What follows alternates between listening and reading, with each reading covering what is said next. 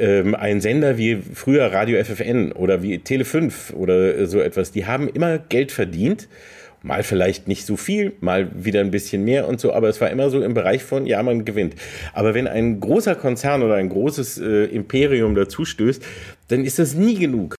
Als Netflix anfing, war es so, wenn ich was bei Netflix geguckt habe, war das für mich ein Gütesiegel. Mhm. Und die, jetzt ist es so, dass die original Netflix-Filme und Serien zu zwei Dritteln oder drei Vierteln ist es die Ware, die ganz hinten früher in der Videothek stand. Ne? Also die, du, so, wo du nicht zugegriffen hast, wo du dachtest, oh, also voll die Mogelpackung. Wer etwas älter ist, so wie ich, und in den 70ern und 80ern aufgewachsen ist, da kannten wir Influencer. Das war äh, Frau Sommer von Jakobs Café, das war Herr Kaiser von der Hamburg Mannheimer und Clementine von Ariel. Die haben wir alle in der Werbung gesehen. Aber da wäre doch niemand von uns auf die Idee gekommen, denen eine Postkarte zu schicken. Oh, Clementine, ich finde dich so süß. Deine Latzhose ist so geil. Herr Kaiser, oh, so ein toller Typ. Super, ich liebe Sie. Die Turi 2 Screenwochen werden dir präsentiert von Waipu TV, Screenforce und Teleschau. Alle Infos und Inhalte unter turi2.de slash screenwochen. Turi 2 Jobs Podcast. Deine Karriere beginnt hier. Herzlich willkommen zum Turi 2 Jobs Podcast. Unser heutiger Gast braucht eigentlich keine große Einleitung. Ich will trotzdem kurz sagen, was Wikipedia über Oliver Kalkofe schreibt. Dort wird er geführt als Schauspieler, Komiker, Kabarettist, Satiriker, Moderator, Parodist, Kolumnist und Synchronsprecher. Für viele Menschen meiner Generation ist er einfach der scharfzüngigste TV- und Medienkritiker. Ich sage nur Kalkofes Mattscheibe. In der kommenden guten Stunde sprechen wir denn auch über Oliver Olivers Karriere in Funk und Fernsehen und über seinen Blick auf die Bewegtbildwelt vom klassischen TV bis zu TikTok. Ich bin Markus Tranto, Chefredakteur von Turi 2. Herzlich willkommen, Oliver Kalkofe. Mann, was ich alles bin. Das überrascht mich immer mhm. wieder, wenn ich das so alles höre.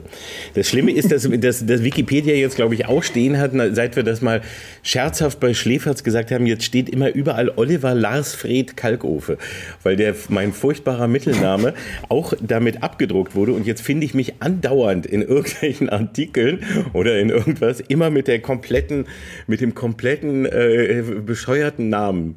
Aber naja, kann ich nichts für. Es geht ja nicht nur dein Name auf dein Konto, sondern auch diverse andere Geschichten. Ne? Das legendäre Frühstücksradio bei FFN, das mich darunter hat leiden lassen, dass ich nicht in, in Niedersachsen äh, aufgewachsen bin, sondern weiter nördlich. Ähm, Kalkofes Mattscheibe natürlich oder auch äh, die Kinoreihe Der Wichser. Wir haben eine ganze Menge zu besprechen in der nächsten ungefähr dreiviertel Stunde, die wir uns vorgenommen haben. Ich will aber trotzdem mit unserem Turi 2 Fragebogen, den schon ganz viele Promis und Medienentscheiderinnen und Entscheider aufgenommen, äh, aufgenommen und beantwortet gestartet haben, anfangen. Sieben Sätze für dich zu beenden, Oliver. Bist du bereit? Ja, ich bin bereit. Perfekt. Dann geht's los. Das wollte ich als Kind werden. Ich glaube, Detektiv war mein erster Wunsch. Oder auch Cowboy äh, bei Bonanza auf der Ponderosa oder als Mitarbeiter bei Raumschiff Enterprise, aber nicht im roten Shirt. Aber ich glaube, Privatdetektiv fand ich dann am allercoolsten. Und äh, so wie einer im Fernsehen natürlich, nicht wie die langweiligen im echten Leben. Und wie, wie die drei Fragezeichen oder war das nicht so dein Thema da? Da, doch, doch, da habe ich sogar noch die Bücher gelesen, bevor ich mit den Hörspielen anfing. Nein, aber ich habe auch schon ganz viele Krimiserien gesehen, also so wie Mannix und äh, was es noch so alles Mögliche äh, damals zu der Zeit gab. Das fand ich immer toll. Also ich wollte, wollte unbedingt Privatdetektiv werden und auch mit so einer karierten Jacke. Also ich erinnere mich wirklich noch gut an Mannix als einen der ersten. Und der hat immer so eine komische karierte, spießige karierte Jacke angehabt, die, die ich mega cool fand. Und ich dachte, wenn ich mir so eine Jacke leisten kann, dann bin ich auch schon Privatdetektiv. Der beste Rat meiner Mutter. Sie hat es vielleicht nicht so nicht so sauber formuliert, aber inhaltlich war es eigentlich immer: ähm, Lass dir nicht von anderen sagen, was du kannst oder was du tun sollst, sondern finde das selber heraus. Das war zwar vielleicht jetzt nicht so sauber als Spruch zum, zum Aufschreiben immer gesagt, aber das war eigentlich die Devise, die immer galt und damit hat sie recht behalten. Ich habe unterschätzte Talente als Wirklich nicht viele, aber vielleicht als Hundemasseur. Ich könnte Hundemasseur werden. Unser Hund und liebt es, wenn ich ihn massiere, weil ich lasse mich auch sehr gerne massieren. Und wenn der, und der kommt immer zu mir, legt sich immer hin und lässt sich dann wirklich so richtig massieren. Das habe ich auch bei anderen Hunden schon versucht und gemerkt, dass ich da immer sehr gut ankomme. Also wenn irgendwie das nicht mehr geht, mache ich ein Hundemassagestudio auf. Meine heimliche Schwäche Ich habe es schon mal geoutet ähm, und ich bin auch nicht stolz drauf. Äh, Mancherie. Ich bin einer der wenigen Menschen, die wirklich gerne Mancherie essen. Es gibt ja so ein paar Süßigkeiten, von denen immer behauptet wird, dass kein Mensch die isst. Also ich kenne, also ich zum Beispiel finde After Eight furchtbar, kenne aber auch viele Leute, die das irgendwie mögen. Und bei mir ist es Mancherie. Also ich, ich esse wirklich gerne, am liebsten, also esse ich Mancherie. Dein Vorbild? Ich hatte nie sowas wie offizielle Vorbilder, aber wenn es jemanden gibt, den ich im echten Leben getroffen habe, äh, dann wäre es für mich wirklich Blackie Fuchsberger, den ich immer wieder nenne, weil der mich äh, unerwarteterweise so sehr begeistert hat als Mensch, also als einfach toller Charakter, äh, dass ich immer so gedacht habe, wow, äh, wenn ich nur mal im Alter auch nur ansatzweise es schaffen würde, also so zu sein wie er, dann hätte ich nicht alles falsch gemacht. Mit diesem Spruch würde ich für mich selbst werben. Ich bin sehr schlecht darin, für mich selber zu werben. Dafür lass, das lasse ich immer andere machen. Aber äh, ich könnte höchstens sowas sagen, es gibt noch viel schlechtere. Also das ist, sonst weiß ich nicht. Ich, ich hasse es so, wenn man selber angeben muss. Und ich hasse so Leute, die immer angeben und immer irgendwie erzählen, wie toll sie sind. Ich denke immer, man macht was und entweder funktioniert es und wenn es nicht so doll funktioniert, ist es gut, wenn man vorher nicht die Klappe zu groß aufgerissen hat. Und daher, ja, wäre das wohl das Einzige. Das will ich am Tag meiner Beerdigung auf keinen Fall hören. Ja, also ich, ich glaube, äh, keiner will hören, wieso, na, das wurde aber auch Zeit. Oder äh, gut, dass er weg ist. Also das vielleicht nicht. Und sonst, sonst bin ich froh, dass ich den Rest nicht mitkriegen muss wenn man sich so deine öffentlichen Äußerungen anguckt oder auch das, was du im Podcast mit Oliver Welke immer mal wieder erzählt, dann äh, wird schon irgendwie ein bisschen deutlich, dass du relativ viel Zeit vor äh, Bildschirmen verbringst in deinem Leben. Kannst du sagen, wie viel Zeit pro Tag du am Bildschirm hockst oder an Bildschirmen, welcher Form auch immer, von der Uhr am Armband vielleicht angefangen bis hin zur also ich glaube, ich habe, ich glaube, ich habe schon als Kind eine ganz große Zeit äh, vor Bildschirmen verbracht, auch wenn es da noch gar nicht so viele gab. Also wenn es da wirklich meistens nur der Fernsehbildschirm war oder vielleicht noch die, die, die Kinoleinwand.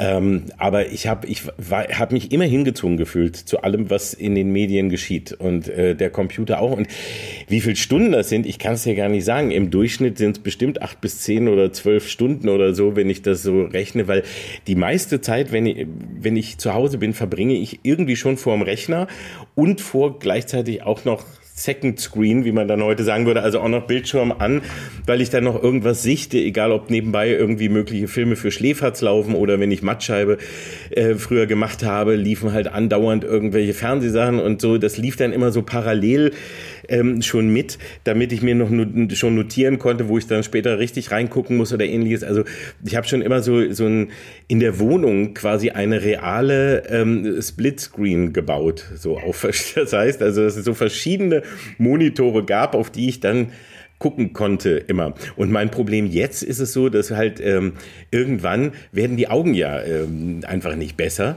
Und äh, mhm. du trägst auch eine Brille, ich auch. Jetzt am Computer muss ich auch eine haben und eben Gleitsicht, damit ich den näheren Computer und den weiter entfernten Bildschirm voneinander unterscheiden kann und dann eben auch vielleicht noch Texte und ähnliches.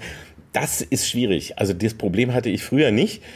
Und das macht mir das, das Leben mit verschiedenen Screens in verschiedenen Entfernungen immer schwerer. Mhm. Gibt es irgendwie ähm, einen Modus, nach dem du dir deine Bildschirmzeit einteilst oder aufteilst? Also es wäre gut, wenn ich so eine vernünftige Zeitaufteilung hätte und sowas wie äh, Arbeitsstunden, wo man so sagt, von dann bis dann und dann ist aber auch mal aus. Die einzige Zeit, wo, wo die Bildschirme wirklich größtenteils aus sind, äh, ist im Urlaub. Also wenn ich irgendwie im Urlaub bin, dann versuche ich auch wirklich äh, komplett äh, nur so selten wie möglich in Mails oder anderes reinzugucken und, und mich davon fernzuhalten. Ansonsten ist es leider so, dass der, dass gerade also der, der Rechner für mich der magische Ort ist, wo ich immer wieder hingehe, auch aus Neugier. Also es ist einfach so, ich will andauernd wissen, was irgendwie draußen in der Welt passiert, was in den Medien passiert und, und irgendwie habe, bin ich so konditioniert darauf, dass immer irgendetwas läuft dass ich da gar nicht mehr ohne kann. Das ist auch wie eine Sucht, die dann irgendwie entsteht. Und Das wissen natürlich die jüngeren Menschen noch viel mehr, die noch viel mehr Zeit an, mit digitalen Medien in jeder Form äh, verbringen. Ähm, es ist natürlich wirklich so, wenn du einfach alles, was dir angeboten wird und du diese Möglichkeit hast, das alles in dich aufzusaugen, dann äh, kannst du irgendwann gar nicht mehr ohne. Und ich bin dahingehend extrem froh, heute also ich bin froh, jetzt heute zu leben, sowieso, das ist falsch gesagt, aber ich bin, ich bin froh, in der Zeit aufgewachsen zu sein, in der ich aufgewachsen bin. Also als es noch nicht so viele Möglichkeiten gab. Denn ich bin mir sicher, ein Grund, warum ich kreativ wurde, war die Langeweile und war die, die reduzierte Anzahl an an äh, Bildschirmen und an Möglichkeiten, die auch sinnvoll zu nutzen. Du hattest zwar einen Fernseher, aber da lief ja fast nichts. Also wenn man mal in die 70er zurückdenkt, das können sich junge Menschen wirklich nicht vorstellen, dass es nichts zu streamen und gar nichts gab und es gab noch nicht mal eine Mediathek. Das heißt, das, was da im Fernsehen lief, musstest du zu dem Moment linear eben gucken, live, weil sonst war es vorbei. Dann war es das. Punkt. Mhm. Und dann hast du es auch nicht wiedergesehen. Außer später, als ich dann Videorekorder hatte und alle jeden Scheiß aufgenommen habe, bis das Zimmer überquoll mit hunderten von Videokassetten, die man nie wieder geguckt hat, aber die einem das Sicherheitsgefühl gaben, wenn wieder Scheiße läuft, kannst du immer eine von den Kassetten reintun, das ist noch besser als das, was dir sonst angeboten wird. Aber es ist halt eine wirklich äh, eine ganz andere Zeit gewesen und das hat mich dann dazu gezwungen, dass mir das zu wenig Entertainment und zu wenig Unterhaltung war und ich dann angefangen habe, selber äh, zu zeichnen oder selber was mir auszudenken oder so und äh, mit den Sachen, den Versatzstücken, die ich halt gesehen und hatte irgendwie selber was ähm, äh, zu basteln.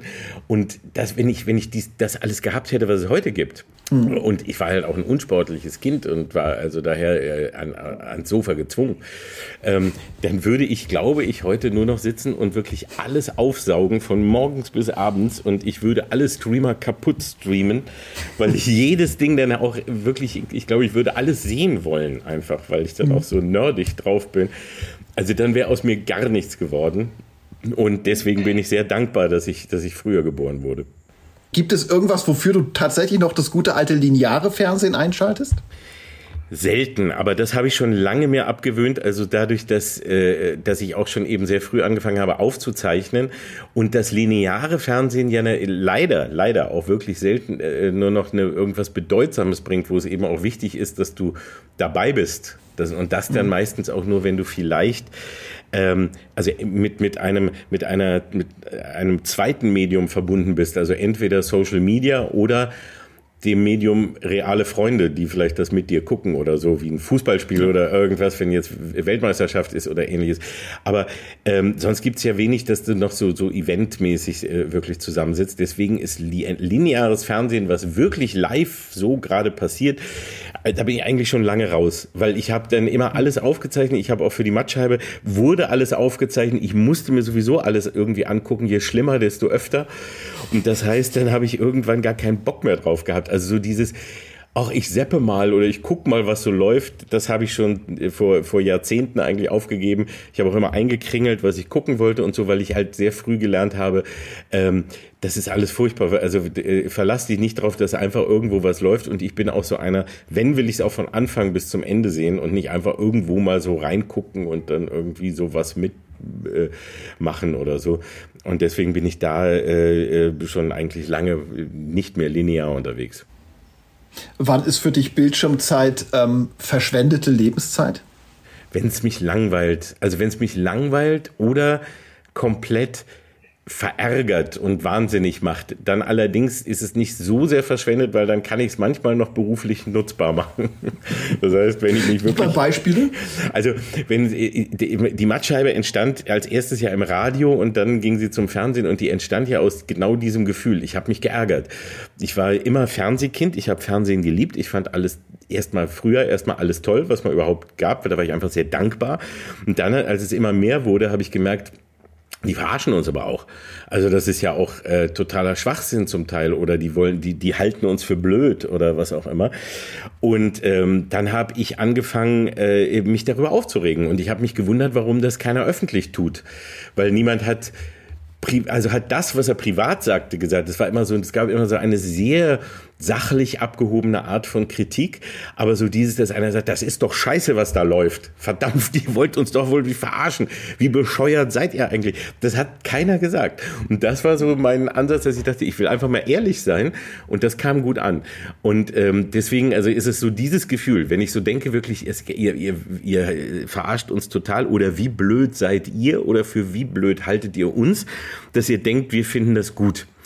Und diese, diese Sachen, die kann ich dann oder konnte ich jedenfalls immer, solange es die Mattscheibe gab, immer wunderbar dann verarbeiten. Aber jetzt tue ich es dann vielleicht eben noch in Kolumnen, ich schreibe ja noch für TV Spielfilm oder ich mache es bei Twitter oder bei Facebook bei mir auf der Seite oder im Podcast jetzt mit Welke. Also es gibt ja zum Glück viele Möglichkeiten, wo man dann Dinge, die man gesehen hat und die einen geärgert oder oder äh, äh zum Lachen gebracht haben, nochmal wieder äh, wieder verwenden kann. Wenn es mich einfach nur langweilt, dann ist es verschwendet. Also das ist, wenn man privat sich hinsetzt, man will eine neue Serie oder einen neuen Film gucken, also jetzt vor allem und es langweilt einen. Und das ist hm. so auch ein Hauptproblem, was ja durch die Streamer gekommen ist Du hast so viel im Angebot und die Angst davor, dass das nicht gut ist. Also wie lange ich mir vorher Gedanken mache, ob ich eine neue Serie anfange oder nicht mhm. und wie viel ich recherchiere, ob sich die auch lohnt, weil es, das finde ich ist durch die, durch das Überangebot etwas, was man früher gar nicht so genommen hat. Also wenn da eine Sendung langweilig war, naja gut, es gab auch keine Auswahl, ne? Dann war es halt das mhm. war halt das, das scheiß Fernsehen. Bäh. So. Aber wenn, wenn du heute was guckst und du siehst guckst und dann siehst du die erste Folge und denkst so, hm, naja, ah gut, eine mache ich noch, weil manchmal, oft wird es ja erst ab der dritten richtig gut. Und mhm. ist ja auch oft so. Manchmal ist es erst die dritte oder vierte, wo es dich kriegt. Dann guckst du die zweite, dann guckst du auch noch die dritte, vielleicht sogar noch die vierte und es bleibt Kacke. Und es bleibt scheiße dann, das ist ärgerlich, weil du denkst, das ist dann verschwendet, weil du denkst, in mhm. der Zeit hätte ich eine von den 700 anderen Serien auf meiner Liste gucken können äh, und die wäre auf jeden Fall besser gewesen als das. Und deswegen hat man mhm. heute viel öfter das Gefühl, man hätte vielleicht seine, seine Zeit vor dem Bildschirm verschwendet, als man das früher hatte. Weil, wie gesagt, da war es gar nicht Verschwendung, sondern da war es dann einfach nur mh, hm, nicht so gelungene Unterhaltung, aber man hatte ja gar nicht, gar keine große Auswahl. Das heißt, es gibt auch nicht irgendwie so Serien, von denen du sagst, äh, oder Programme, von denen du sagst, da gucke ich mir alles an, was kommt. Also es gibt ja, also ich, ich früher, bei, bei mir früher war das Star Trek, da habe ich einfach alles gesehen, was die hatten.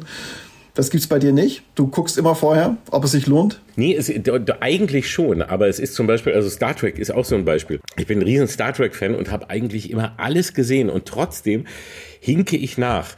Also ich habe mhm. die letzte Picard-Staffel noch nicht gesehen, auf die ich mich aber auch sehr freue, weil ich nur Gutes gehört habe. Dann habe ich, bin ich bei Strange New World, finde ich ganz toll, aber bin noch mitten in der ersten, weil das dann aber auch sowas ist wie, das will ich dann auch nicht so weghauen, sondern das will ich dann genießen und dann bin ich vielleicht aber wieder in einer anderen Serie, wo ich drin bin, dann habe ich die wieder vergessen. Also da, da hänge ich dann so aus, aus Überangebot nach, aber da will ich trotzdem im Grunde alles sehen. Ansonsten aber, was so die, die neuen Sachen angeht, da gucke ich auch immer erstmal, weil die Streamer haben uns zwei Dinge halt ja gelehrt, also dass man ihnen eben nicht vertrauen darf und dass man deswegen immer erstmal checken sollte, ob das ungefähr in die Richtung geht, die einem gefallen könnte.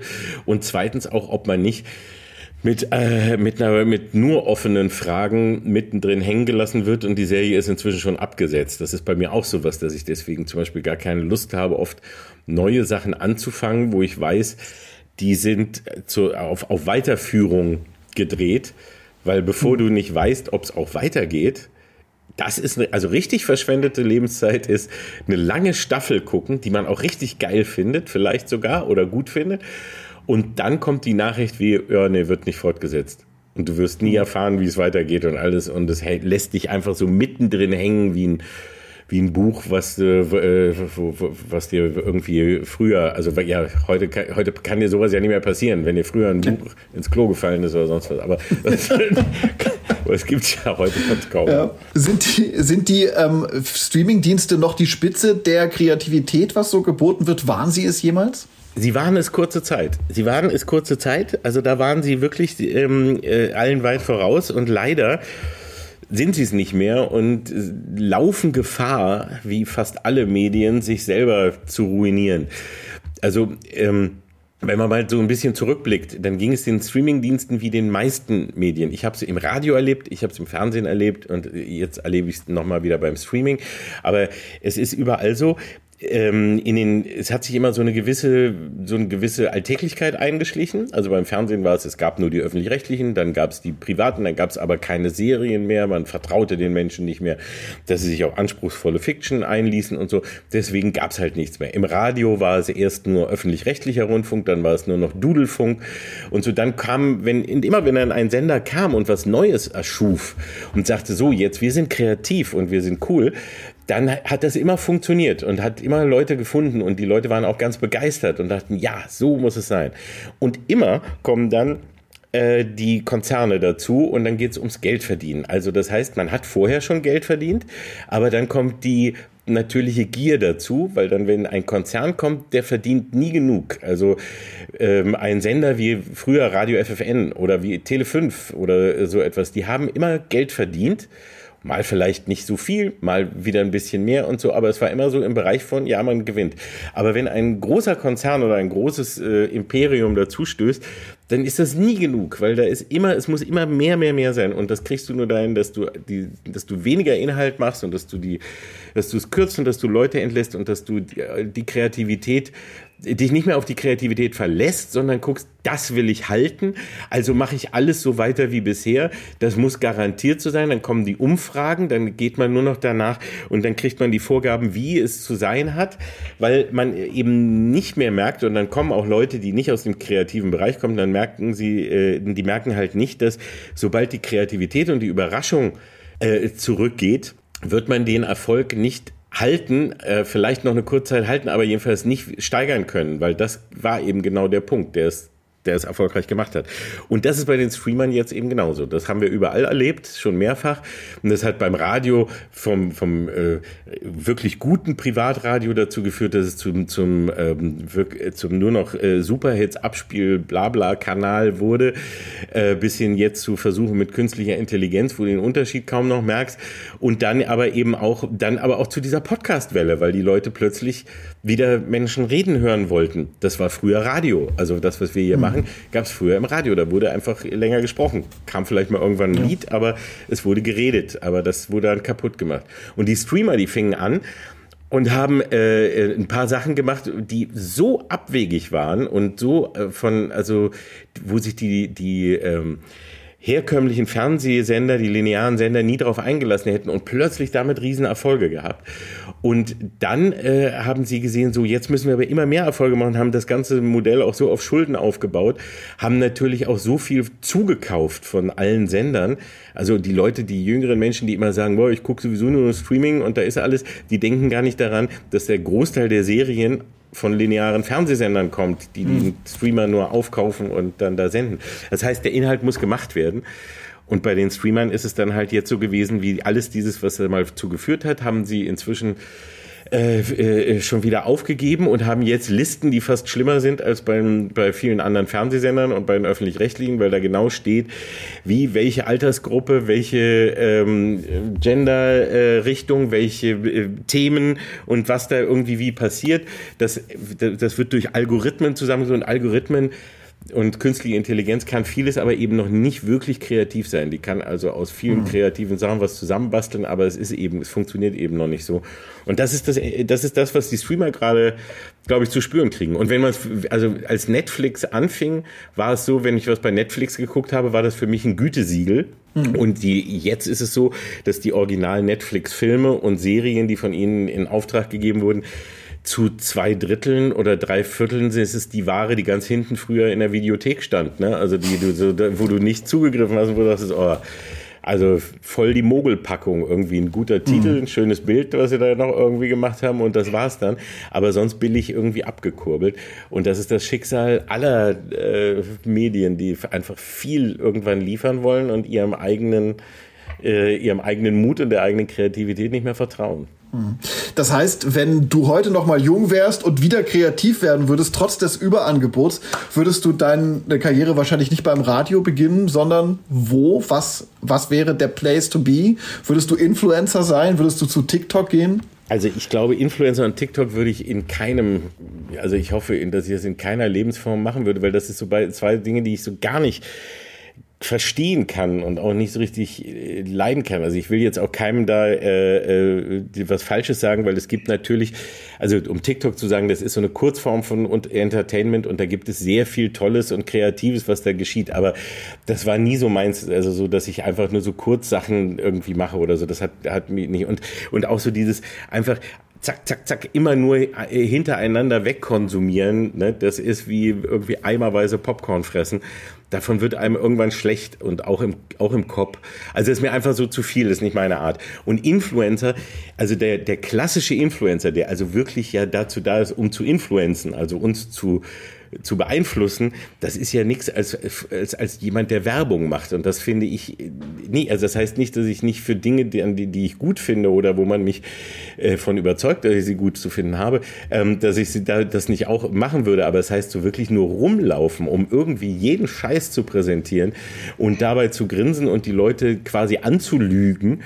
Ähm, das könnte ich nicht. Und nur mit mir damit, dass ich das Produkt hochhalte, das wäre mir auch, also das wäre mir peinlich. Ich würde mich so schämen vor mir selber, dass ich das nicht tun würde. Und das verstehe ich auch nicht, weil äh, ich jetzt mal ehrlich, in den, wer, wer etwas älter ist, so wie ich, und in den 70ern und 80ern aufgewachsen ist, da kannten wir Influencer. Das war, das war äh, Frau Sommer von Jakobscafé, das war Herr Kaiser von der Hamburg Mannheimer und das waren all diese bescheuerten äh, äh Figuren, der Persilmann und ähnliche, die furchtbar. Clementine die fällt mir noch ein. Clementine von Ariel, genau, die haben wir alle in der Werbung gesehen, aber da wäre doch niemand von uns auf die Idee gekommen, den eine Postkarte zu schicken. Oh, Clementine, ich finde dich so süß. Deine Latzhose ist so geil. Herr Kaiser, oh, so ein toller Typ, super, ich liebe sie. Und, so. und das dann freiwillig zu gucken. Wir wussten, da haben wir aufs Klo zu gehen oder irgendwie äh, wegzuschauen oder sonst was. Aber ähm, da, da, sind wir doch nicht freiwillig hinterhergelaufen. Und dass das gelungen ist, also die, die Menschen so zu täuschen, die Jungen, dass sie Influencer mögen, die ihnen nur Scheiße verkaufen, das finde ich gruselig. Nee, aber ich hätte wahrscheinlich auch in irgendeiner Form das Internet genutzt, also was auch immer, äh, weil es so eine Plattform wie ich, also dass ich in, in, im Radio wirklich was bekam und dafür sogar also Geld bekam und das also richtig als Arbeit, äh, als, als amtlich, als richtige Arbeit machen konnte, das gibt's ja heute kaum noch leider für die Menschen. Aber dann, ich denke, ich wäre eben auch dazu gekommen und hätte irgendwas versucht und mir eine kleine, kleine Fangemeinde sozusagen aufzubauen. Und so habe ich es ja äh, sonst auch immer gemacht, ähm, um, um da zu überzeugen mit irgendwas, was mir wirklich Spaß macht. Weil wenn, das war immer meine Devise, ich wollte und wollte und habe immer nur Sachen gemacht, die mir irgendwie Spaß gemacht haben oder wo ich wenigstens geglaubt habe, sie würden das. Manchmal, denk, manchmal merkst du auch, es macht gar keinen Spaß war falsch gedacht oder es war nichts. Aber das, meistens war es schon so und genauso wollte ich es eigentlich immer nur haben. Aber guckst du heimlich mal TikTok? Nein, ich habe ich hab das gar nicht. Also ich habe mal irgendwie okay. zwei, drei Mal geguckt, habe auch gemerkt, ja, wenn ich jetzt wollte, könnte ich da auch acht Stunden weiterklicken, mhm. aber es hat mich nicht so fasziniert. Ich bin natürlich, also sagen wir mal, so, so kleine Filmchen, ne? egal wo du die mhm. siehst, bei Instagram, TikTok, oder auf welchem Medium auch immer, völlig egal. Äh, dann, wenn, wenn du da so guckst, lustige kleine Filme, ob jetzt mit Tieren oder mit Kindern oder Leute, die irgendwas Geiles machen oder so, natürlich, die faszinieren, ne? Das ist ja, hat ja auch eine hypnotische Wirkung. Das ist ja mhm. ganz klar. Ist ja wie, wie so die Pannenfilme im Fernsehen und so weiter. Da kannst du ja gar nicht, also du guckst hin und du musst auch lachen und die ziehen dich auch ja. an, die faszinieren dich. Ich habe mich aber auch davon deswegen äh, immer ferngehalten, weil ich da auch, glaube ich, selber Angst hatte eher, dass ich vielleicht irgendwann süchtig werde und dann wirklich nur noch sitze und da gucke.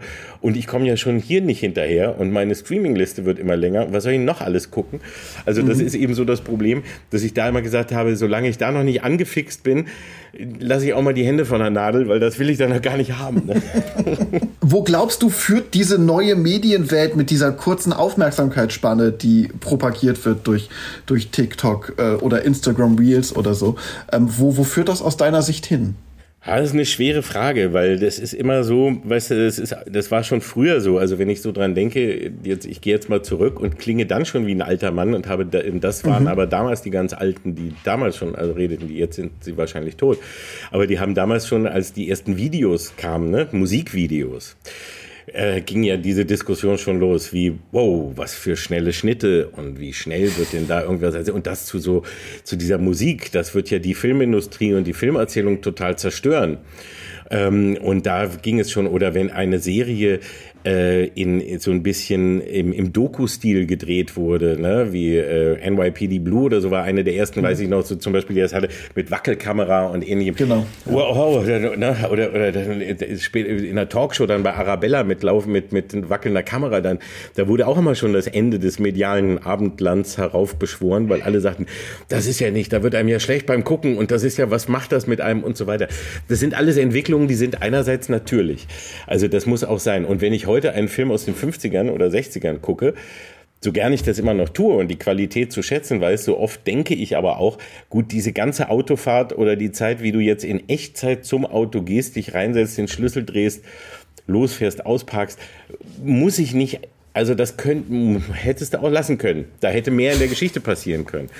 Aber man war das gewohnt, ja. Also es ist immer eine Gewöhnung. Und heute bist du gewohnt, dass innerhalb der ersten Sekunden, also die, bei, bei, du hast eine, deine Aufmerksamkeitsspanne wird wirklich so äh, weit reduziert, weil du auch weißt, wie, wenn du mich jetzt nicht sofort unterhältst, dann gehe ich halt woanders hin. Dann mache ich halt das nächste. Und das ist natürlich genauso eine Gefahr, wie es auch ein Vorteil ist. Es ist einerseits ein Vorteil, dass du in der Lage bist, vieles ganz schnell heute zu erzählen, den Menschen viel Informationen oder so auch schnell zu geben. Und gleichzeitig ist es auch eine Gefahr, weil es deine eigene Aufmerksamkeitsspanne so runterdämpft oder dich andererseits auch, glaube ich, häufig einfach so überfordert, weil es dir einfach Dinge so schnell erzählt, die kannst du gar nicht begreifen. Du glaubst aber, sie begriffen zu haben also bei den meisten Filmen, wenn du so guckst, was da so die Geschichten drumrum sind, was da oder was die Leute da gerade im Internet innerhalb von Sekundenbruchteilen äh, sich, sich äh, äh beim CIA reinhacken und äh, sonst irgendwas. Also du denkst auch so, dass alles so schnell geht und dass das alles so, äh, die ganze Welt um dich herum gar kein Problem ist und so. Und dann merkst du plötzlich, dass die, der Rest um dich rum ja in Echtzeit abläuft und ohne Schnitte und das, wie langsam das ist. Also das, das ist auch echt gefährlich. Und es ist auch gefährlich, mhm. weil du so schnell denkst, wie ich muss ja gar nicht mehr wissen. Also das kommt auch oft eben gerade, wenn wir jetzt mal weg von der Unterhaltung gehen und, und in die ernsteren Bereiche gehen, dann ist es ja so, dass aber man heute so das Gefühl hat von, ja, mir reicht ja die Schlagzeile. Also ist ja mhm. genug, mehr will ich gar nicht wissen. Ah, jetzt muss ich ja nicht noch so eine langweilige Erklärung dazu haben und dann und das weiß ich doch schon, wenn irgendwie mal was wiederholt wird oder so oder aber so Hintergründe also beleuchten, nochmal wieder weitergehen, auch dir nochmal ein Gegenargument anhören, nachdem du deine Meinung schon in den ersten Sekunden gebildet hast dich nochmal darauf einlassen, die vielleicht doch nochmal zu ändern, weil vielleicht äh, hast mhm. du da noch was falsch bedacht oder so. Das sind Sachen, die werden einfach definitiv erschwert. Die werden von vielen dann auch ausgenutzt, um uns zu manipulieren. Das ist halt auch leider einfacher, als es je war. Ähm, und das führt äh, natürlich dann zu vielen negativen Effekten. Also es ist wie bei allem, weißt du? Ne? Es ist so wie wenn du was Leckeres zu essen hast ähm, und so oder und, aber da ist viel Zucker und viel anderes drin und wie kriegst du es hin, dass es nicht zu viel ist und wie selbst wenn du es nur ein paar Mal isst, aber du schlägst äh, drauf an und wirst einfach dicker als andere. Das ist beim beim Gucken und beim Hören genauso. Ne? Der eine wird mhm. davon mhm. klüger, der andere wird döver. Also wenn, wenn er viel, ja. das ist ja. einfach schwierig.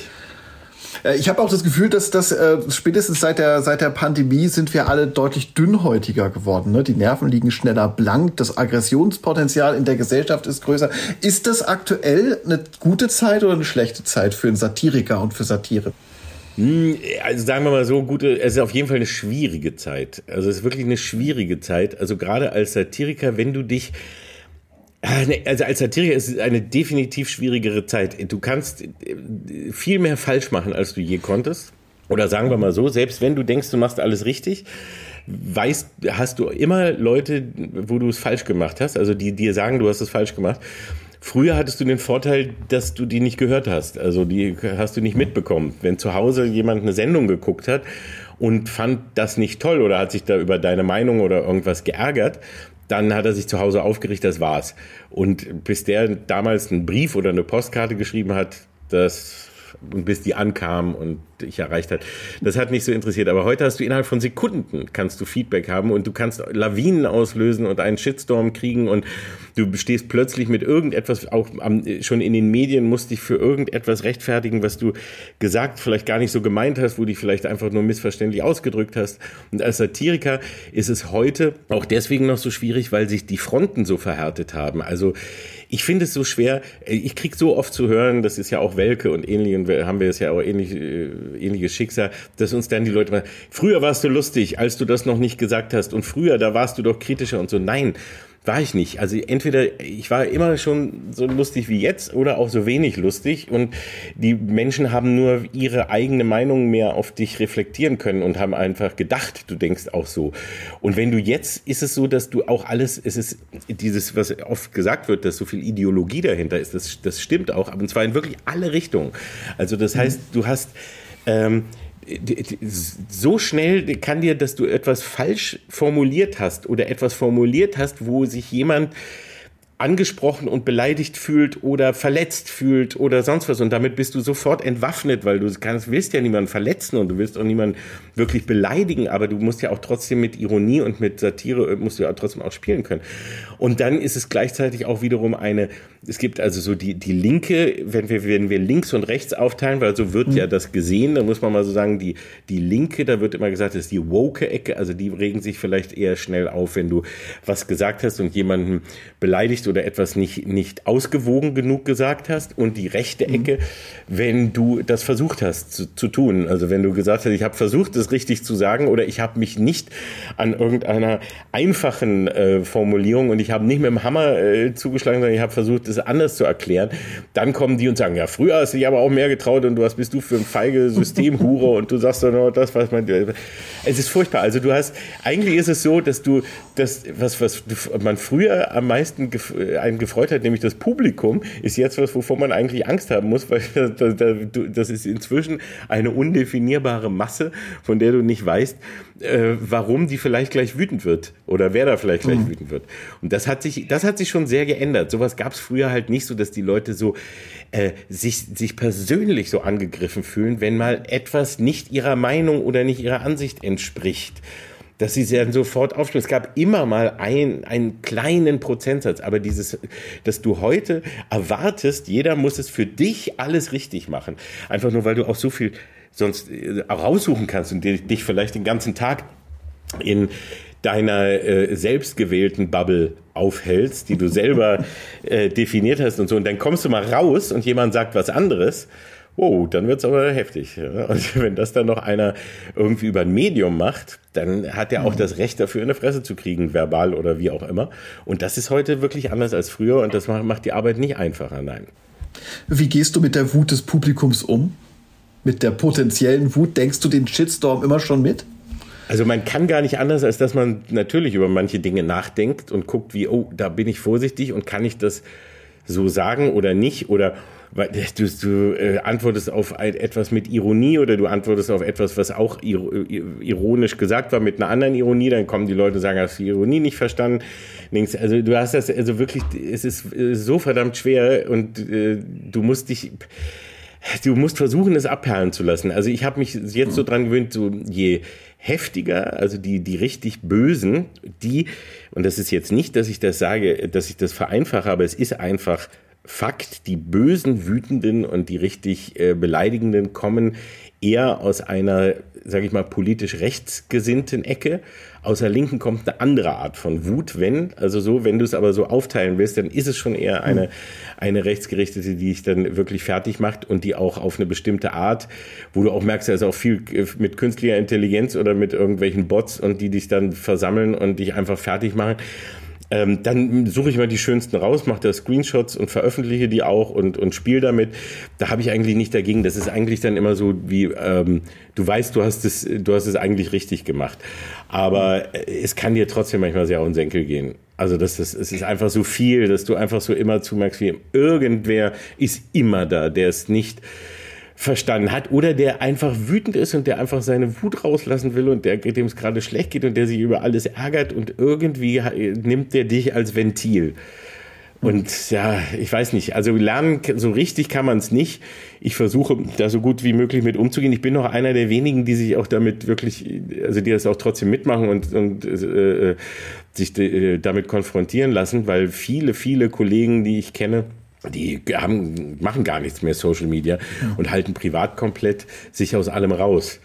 Darauf habe ich aber dann auch wieder keine Lust. Also da bin ich dann immer, wenn, wenn mich was ärgert oder wenn ich irgendwas entdecke oder wenn ich irgendwas sehr lustig finde, dann sage ich, dann schreibe ich was dazu, da mache was. Und dann weiß ich auch, dass da irgendwie was kommt, aber dann versuche ich eben, wie gesagt, so damit umzugehen, dass ich das Beste daraus mache. Machst du auch juristisch Sachen, wenn du angegriffen wirst? Äh, bisher noch nicht, nein. Also es war so, ab und zu habe ich dann mal so die, die, die Facebook-Meldung oder so, die du machen kannst, wenn es dann irgendwie war, habe ich gemacht, aber ich weiß, dass da sowieso nichts passiert. Ähm, und so, nein, und so weit war es noch nicht. Also die sollen mich alle beleidigen, dann, dann poste ich das und dann tschüss und blocke die und das war's. Und dann äh, viel weiter musste ich noch nicht gehen. Aber ich finde es richtig, wenn Leute das tun. Also davon mal abgesehen, dass die, die alle, die es gemacht haben, gerade auch aus dem politischen Bereich oder aus dem journalistischen Bereich, was man da so sieht und was, was was die zum Teil ja an wirklich Hass und Bedrohung mitbekommen, da ist es komplett richtig, die äh, damit zu konfrontieren. Und das nach außen zu stellen, finde ich auch absolut richtig, weil also Leute, die, die geheim und feige andere anpöbeln, kannst du am besten immer äh, doch äh, irgendwie vielleicht mal überhaupt nur dazu bringen, dass sie im besten Falle nachdenken, ähm, wenn du wenn du das öffentlich machst und wenn plötzlich andere sagen, sag mal, was was ist denn das? Oder wenn du plötzlich vor denen stehst und das, äh, also weil da sind die dann ganz klein, aber diese die, und diese mhm. Pöbel ähm, äh, ja, die, dieses, dieses allgemeine, äh, sich, sich einfach überall dann einmischen und Leute äh, anmachen, das muss auch mal langsam aufhören. Und da ist es gut, da kann man mit allem gegengehen. Aber es hat sich bei mir noch nicht wirklich gelohnt, juristisch. Also das. Wenn, wenn du Menschen auf die Schippe nimmst, dann machst du das ja in der Regel nicht bei dem Menschen auf der Straße, die dann auch identifizierbar sind, sondern du machst das bei, bei Profis, zumindest in der Mattscheibe hast du das immer gemacht. Ähm, wie gehen die Profis damit um, dass sie Gegenstand von Satire oder von der deftigen Verarsche von Oliver Kalkofe werden? Ähm, die meisten sind ja, das war auch etwas, was ich dann äh, irgendwann lernen durfte, und mich, was mich eigentlich sehr gefreut hat, weil als ich wirklich äh, so naiv anfing in den 90ern, da habe ich so erst gedacht, sind die denn alle so doof? Und ich habe mich sehr gefreut, dann zu sehen, die meisten waren es ja gar nicht, sondern die mussten halt doofe Sachen machen, weil man ihnen das gesagt hat oder so. Aber äh, ein Großteil war äh, viel, viel intelligenter und klüger und sympathischer, als ich dachte. Aber es gibt natürlich auch viele, und da kommen wir jetzt gerade so in der, in der neuen Zeit, sage ich mal, so gerade Leute aus dem Reality-Bereich oder so, die jetzt nicht, die, die wirklich das glauben, was sie tun. Also die mhm. wirklich eben, das ist ja so dieses, was heute als Promi gilt und was eben in Promi-Shows ist, hat ja mit Prominenz nichts mehr zu tun. Das ist ja so eine behauptete Pseudoprominenz. Das ist ja heute eher ein Schimpfwort für Arbeitsloser ohne besondere Fähigkeiten der irgendwie in den Medien sich auslachen lässt. So. Und das ist, und das ist dann, wenn die dann aus, wenn, wenn man sich über die lustig macht, die sind ja richtig wütend, weil die glauben das ja zum Teil. Wenn ich dann immer, mhm. auch so, wenn, wenn man das dann in irgendwelchen Reality-Shows sieht, wenn sie dann sagen, wir haben ganz Deutschland unterhalten dass wir da irgendwie uns in der Scheiße gesuhlt haben und äh, oder irgendwas. Ne, das war, wir, wir haben hier ja gearbeitet. Das ist so lächerlich. Mhm. Und äh, die äh, haben natürlich, die, denen fehlt der Abstand. Früher waren es auch manche Schlagerstars oder Volksmusikstars, die sich so in so eine falsche Rolle reingearbeitet mhm. haben, dass in Wirklichkeit wussten, was sie da tun. Und wenn sie jemand darauf aufmerksam gemacht hat das, ne, und, und so enttarnt hat sozusagen, dann sind sie richtig wütend geworden, weil da ging man ihnen an die Substanz. Also die meisten haben sich ganz gut, äh, eigentlich aber ganz gut gehalten und können auch darüber lachen. Aber es gibt auch immer mal welche, die richtig sauer sind. Ich erinnere mich immer gerne an äh, den verstorbenen Achim Menzel als selbst alter Ossi. Ich glaube, über den habe ich dich auch erst kennengelernt damals, weil äh, er ja in seiner Sendung gegen dich zurückgestichelt hat. Ähm, wart ihr am Ende Freunde? Wir waren wirklich Freunde, ja. Wir waren, wir waren sogar lange Zeit Freunde und zwar ziemlich schnell. Und ich kann auch, also über Achim kann ich auch wirklich immer nur äh, gar nicht aufhören, äh, tolle Geschichten zu erzählen und ihn zu loben. Und wenn es nochmal zum Thema Vorbilder geht, auch der ist in vielerlei Hinsicht äh, für mich immer eins gewesen. Und zwar einfach ein Vorbild dafür, wie man cool ist und wie man einfach lässig ist. Also Coolness, also der war für mich der cool, die, die coolste Sau, die ich kannte. Muss ich einfach mal sagen, ja, da ist nicht, da, kommt kein, keiner mit, der sich, wer weiß, wie cool hält, weil er war es einfach. Und einer, der wie er eben wirklich zu einer Zeit, als das nicht üblich war und das gar nicht ging, ähm, merkt, er wird verarscht davon von irgendeinem, ne, der sich wirklich böse über ihn lustig macht. Das habe ich ja getan. Äh, und dann stellt er dieses Kalki ist doof-Schild dahin und weiß, dass wir das sehen. Das war so clever, das war so gut, das damals zu machen. Und daraus ist echt eine echte Freundschaft entstanden, weil der war einfach einer, der der sein Leben gelebt hat, der immer ehrlich war, der immer ehrlich alles getan hat und ehrlich seine Sachen gemacht hat, auch wenn es bescheuert war. Aber er war das immer seinem Publikum gegen, gegenüber ehrlich gemeint und er war eine, er war herzensgut und er war einfach ein, ein, ein Entertainer durch und durch und ein ganz, ganz toller Typ. Und ähm, eben, er wusste aber, dass er eben nicht aussieht wie der Latin Lover und wie sonst die, die Schlagerstars oder der wäre ja auch gern Rockstar geworden. Das hat auch nicht geklappt, weil er nicht durfte und so weiter. Und dann macht er halt andere Sachen, aber die dann trotzdem eben ehrlich und kann aber auch über sich lachen und kann auch sagen, ja, weiß ich ja, dass das nicht so war, wie ich jetzt gedacht habe. Aber so ist es halt. Und das war, ist das, was, was man wirklich davon lernen kann. Also der, man konnte Achim gar nicht beleidigen, weil er so in sich ruhte, dass er so dachte, was willst du von mir? Also, was soll das? Ja, hast ja recht. Ja, lache ich auch mit, mit drüber und ist gut, weil ich stehe da drüber.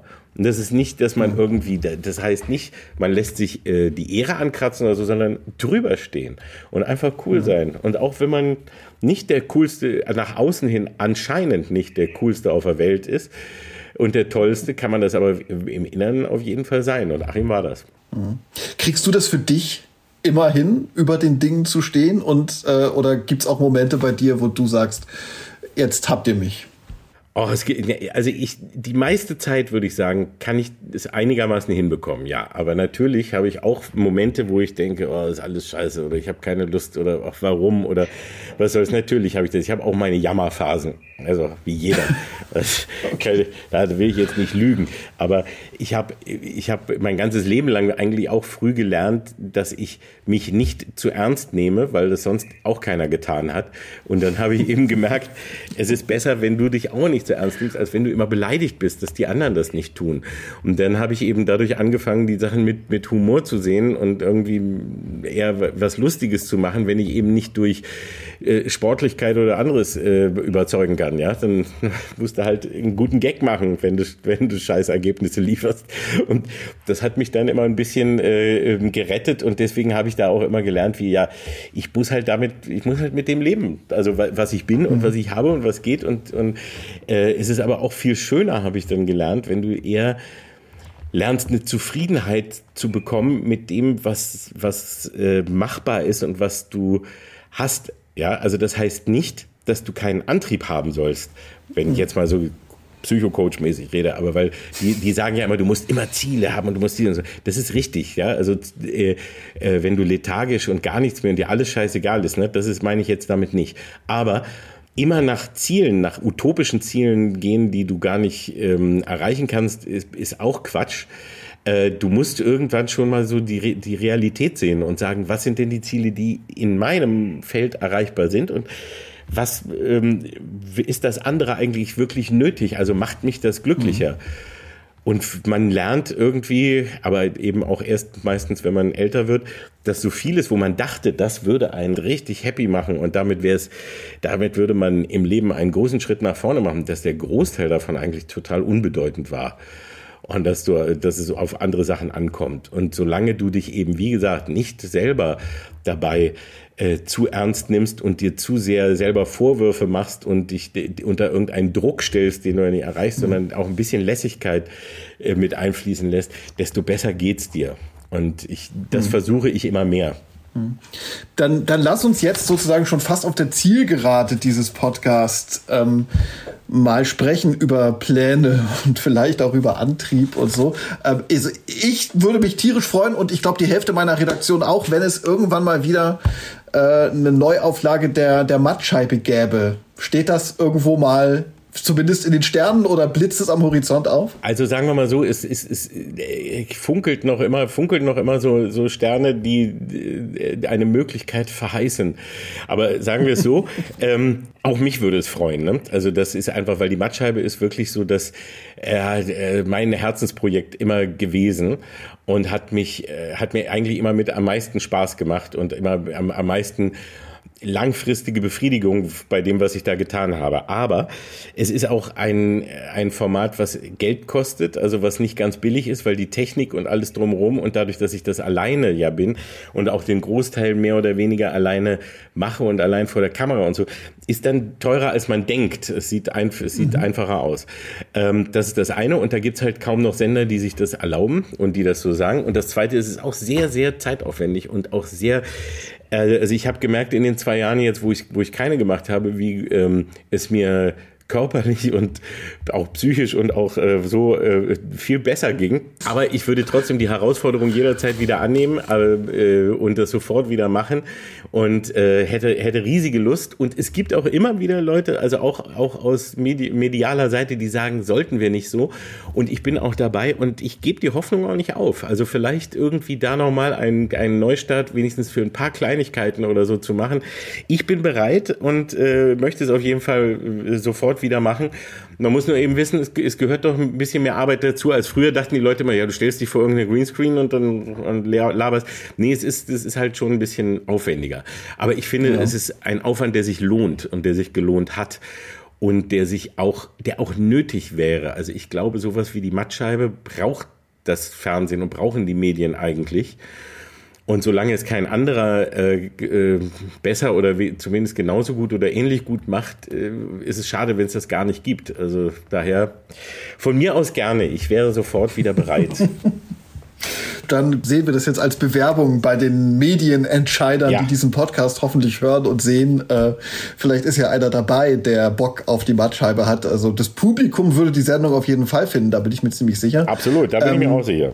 Das weiß ich. Das zweite große Ding ist die Schläferz-Reihe, die machst du seit äh, 2013. Welches ist aus deiner Sicht eigentlich der schlechteste Film aller Zeiten? Das, das ist auch so eine Frage, die man nicht beantworten kann, weil äh, das ist also ja immer auch sehr subjektiv. Und was ist so das, also was ist dann wirklich schlecht? Ne? Also es gibt so Filme, da weißt du, die sind echt schlecht. Also Ed Wood zum Beispiel ist einer der Götter des schlechten Films. Der hatte auch so diese, diesen, äh, äh, diesen Kult um schlechte Filme und den Spaß daran ja ein bisschen mit begründet. Aber das sind so Filme, die ich inzwischen auch sehr lieb habe. Also und auch Peter, ne? also Peter und ich, wir haben, haben so gesagt, das ist ähm, Filme, wo du siehst, das hat jemand mit Herzblut gemacht, aber voll an eine Wand gefahren und richtig so scheiß geworden, aber die haben irgendwie es gut gemeint und das ist, du merkst so, das hat so den Charme von einem gehobenen Schülertheater oder so, dann ist das ja auch irgendwie geil.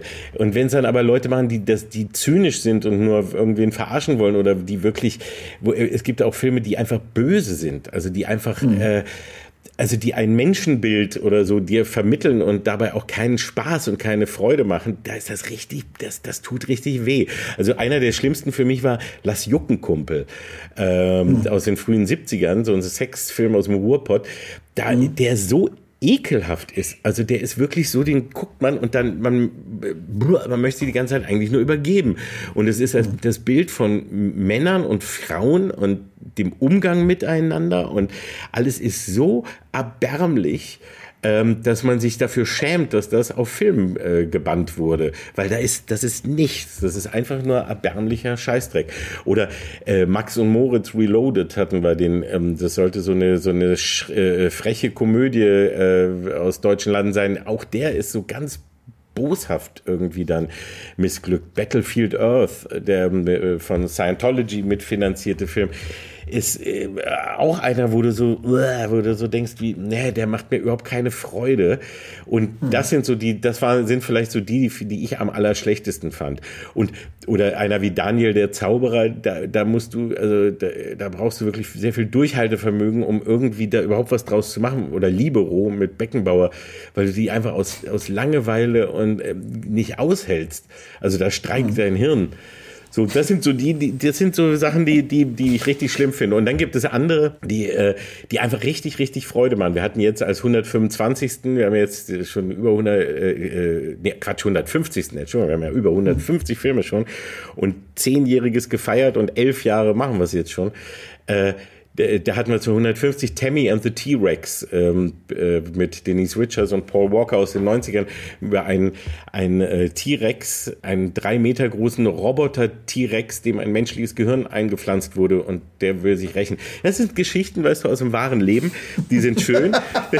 da sagst du, gut, dass das mal einer einen Film drüber macht. Und der ist so bescheuert, der macht dir dann aber so viel Spaß. Der ist natürlich schlecht ohne Ende, aber der lässt dein Herz aufgehen, weil du sagst, oh, eine Scheiße zu machen, mein Gott, herrlich. Und da, da, da, das macht richtig, richtig Spaß. Also das heißt, schlechte Filme können, können eine Qual sein oder können richtig Spaß machen. Und für uns war es immer so, dass wir das, genauso wie bei der Mattscheibe auch übrigens, ne, dass ich ja immer gesagt habe, du nimmst irgendwas Beschissenes und machst was Schönes draus. Also du nimmst was, was mhm. du dir sonst freiwillig nicht anguckst, wo du dich äh, äh, allein privat ärgern würdest Mhm. Aber du machst daraus eine Party. Also du, du machst daraus ein Fest und du kannst darüber lachen und hast damit was umgewandelt. Also es ist quasi mhm. grüne Technologie im besten Sinne. und, ja, das ist Recycling. Ne? Und du machst ja. wirklich, machst irgendwie irgendetwas Schönes aus was Schlechtem. Du hast ja selbst auch zwei Filme selbst gemacht, die, die, die, die Wichser-Filme, die zwar witzig und sehr lustig sind, aber schon ernst gemeinte Filme, hochwertig produzierte Filme sind. Ähm, wie gut sind die in deinen Augen gealtert? Ich finde, die sind erstaunlich gut gealtert. Wobei ich auch sagen muss, dass ich eine ganz, ganz andere persönliche Beziehung zu denen habe als die meisten Zuschauer. Also so, weil, weil ich weiß, was da drumherum passiert ist und das waren waren sehr schöne wie auch sehr harte Zeiten äh, in jeder Beziehung. Aber die Filme an sich sind gut gealtert und viel besser als viele andere Komödien. Und zwar deswegen, weil sie in einer fiktiven Zeit und ähm, fiktiven Welt sich befinden. Also wir sind so in einer stilisierten 60er-Jahre-Welt, die aber trotzdem immer auch mal durchbrochen wird mit so ein paar modernen Bezügen. Aber es ist, wir, wir haben zum Großteil, Gott sei Dank, auf irgendwelchen billigen Sexismus verzichtet. Wir haben da keine allzu großen Schlüpfrigkeiten, auch wenn es mal ein oder zwei gab, auch immer so, das ist auch was, was dann einem manchmal noch so reingedrückt wurde und man das gar nicht wollte. Mhm. Aber egal, aber wir haben, wir haben da möglichst, also wir haben da wenig drin, sondern haben versucht, wirklich so das Genre äh, zu parodieren. Und das steht für sich. Und deswegen finde ich, das ist, also ich könnte jetzt gar nicht so sagen, aus welcher Zeit der ist und wo, wo der hingehört und so, weil ich da finde, das hat, da hat er sich echt gut gehalten und das haben nicht ganz so viele, aber eben auch deswegen, weil wir uns in einer fiktiven eigenen Zeitblase, die wir da geschaffen haben, äh, befinden und die relativ ernst nehmen.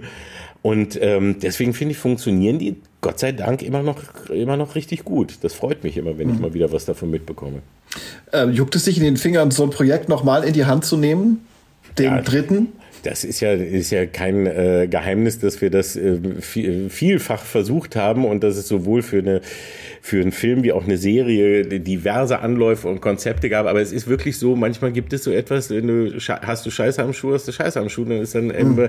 dann äh, funktioniert es nicht. Wir hatten, weil wir standen schon so oft so kurz davor, entweder Serie oder Film zu machen und immer mit den mit Zusagen von allen Seiten und durch irgendetwas, was du dir nicht ausdenken kannst und wo du im Film sagen würdest, das kann doch jetzt nicht wahr sein, äh, hat es dann nicht geklappt. Und dann ist irgendwann so ein bisschen der, der, der Moment, wo du sagst so, boah, jetzt ist auch mal gut. Also ich kann nicht mehr. Also ich weiß nicht mehr, was ich jetzt noch machen soll.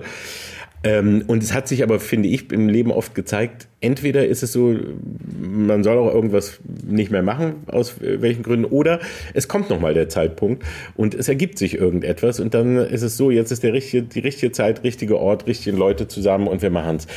Ähm, das heißt, ich habe immer noch, also die Ideen und äh, Möglichkeiten liegen massenhaft vor. Und äh, ich fände das immer noch toll, auch eine kleine Wichser-Serie, das war ja auch schon in der Planung, die Wix-Akten. Äh, da hatten wir also wirklich äh, äh, schon, da war schon alles vorbereitet und wie auch immer und wo und mit wem und was auch immer, das wäre alles immer noch denkbar. Und da hätte ich auch Lust, aber ich habe keine Lust mehr, dahinterher zu laufen. Also immer irgendwo mhm. hinzugehen und, und darum zu kämpfen. Also sobald jemand käme und sagt, ja, jetzt lass es uns wirklich ernsthaft machen, stehe ich sofort da, weil es liegt auch schon quasi bereit. Aber solange man irgendwie immer das Gefühl hat, du musst da irgendwo hin und du musst da wieder nochmal und du schreibst das nochmal wieder zehnmal um und du machst erst jenes. Und dann heißt es wieder aus dem und dem Grund jetzt gerade nicht und ach mal später und so, dann lass ich es lieber. Da, weil dazu habe ich dann Gott sei Dank im Moment genug andere Sachen zu tun ähm, die eben Spaß machen und toll sind. Und dann mache ich erstmal was anderes. Eine Schlussfrage habe ich dann noch. Ähm, hast du dir jemals gewünscht oder auch drüber nachgedacht, mal etwas anderes zu machen, als der satirische TV-Kritiker zu sein? Ähm, also sagen wir mal so, der, da ich ja auch noch vieles andere bin, außer satirischer TV-Kritiker, aber sagen wir mal jetzt was anderes aus, als in den Medien so alles mhm. zu machen. Äh, nein, da, also ich, ich äh, glaube auch, um es einfach mal so zu sagen, ich könnte gar nichts anderes. Ich bin allumfänglich unfähig zu den meisten Dingen. Das, ich sag's so offen, wie es ist, aber ich bin technisch unbegabt, ich bin handwerklich unbegabt, ich bin, äh, also ich wüsste nicht, wo du mich sonst einsetzen könntest, als mit irgendetwas, was ich tue. So, und da sind es zum Glück allerdings mehrere Felder, also eben TV-Satire und Kritik, äh, albern alberne Sachen wie früher im Frühstücksradio, die einfach nur Spaß machen, Filmen oder äh, Shows oder bla ne, und Podcasts und so weiter. Da gibt's genügend äh, unterschiedliche Sachen, dass ich genug zu tun habe, aber mich auf ein anderes Arbeitsfeld loslassen, möchte ich niemandem raten und ich könnte es auch nicht. Also es ist wirklich, äh, nein, also im Sinne von uns allen, dass es uns besser geht. Ich kann auch nicht gut kochen und ich kann also gar nicht, also ich kann essen und ich kann Fernsehen, aber das, das habe ich, ne, ich kann es beruflich sogar nutzen. Das ist mein, mein Vorteil, aber ansonsten ist das nichts. Nee, ich bin absolut froh, dass ich da hingekommen bin. Ich habe mir oft Gedanken darüber gemacht, was sonst aus mir geworden wäre. Und ich kam immer wieder zu dem Schluss, nichts Gutes. Und ich bin daher sehr froh, dass das Schicksal so nett war, mich in diesen Medienbereich irgendwie reinzuschieben, äh, weil ich selber mich gar nicht getraut hätte. Ich wurde wirklich so reingeschoben und dann war ich da und, und bin da geblieben. So. Und danke dafür. Danke dir für deine Zeit und für das Gespräch, Oliver. Vielen, vielen Dank. Hat großen Spaß gemacht. Die Turi 2 Screenwochen werden dir präsentiert von Waipu TV Screenforce und Teleschau. Alle Infos und Inhalte unter turi2.de slash screenwochen.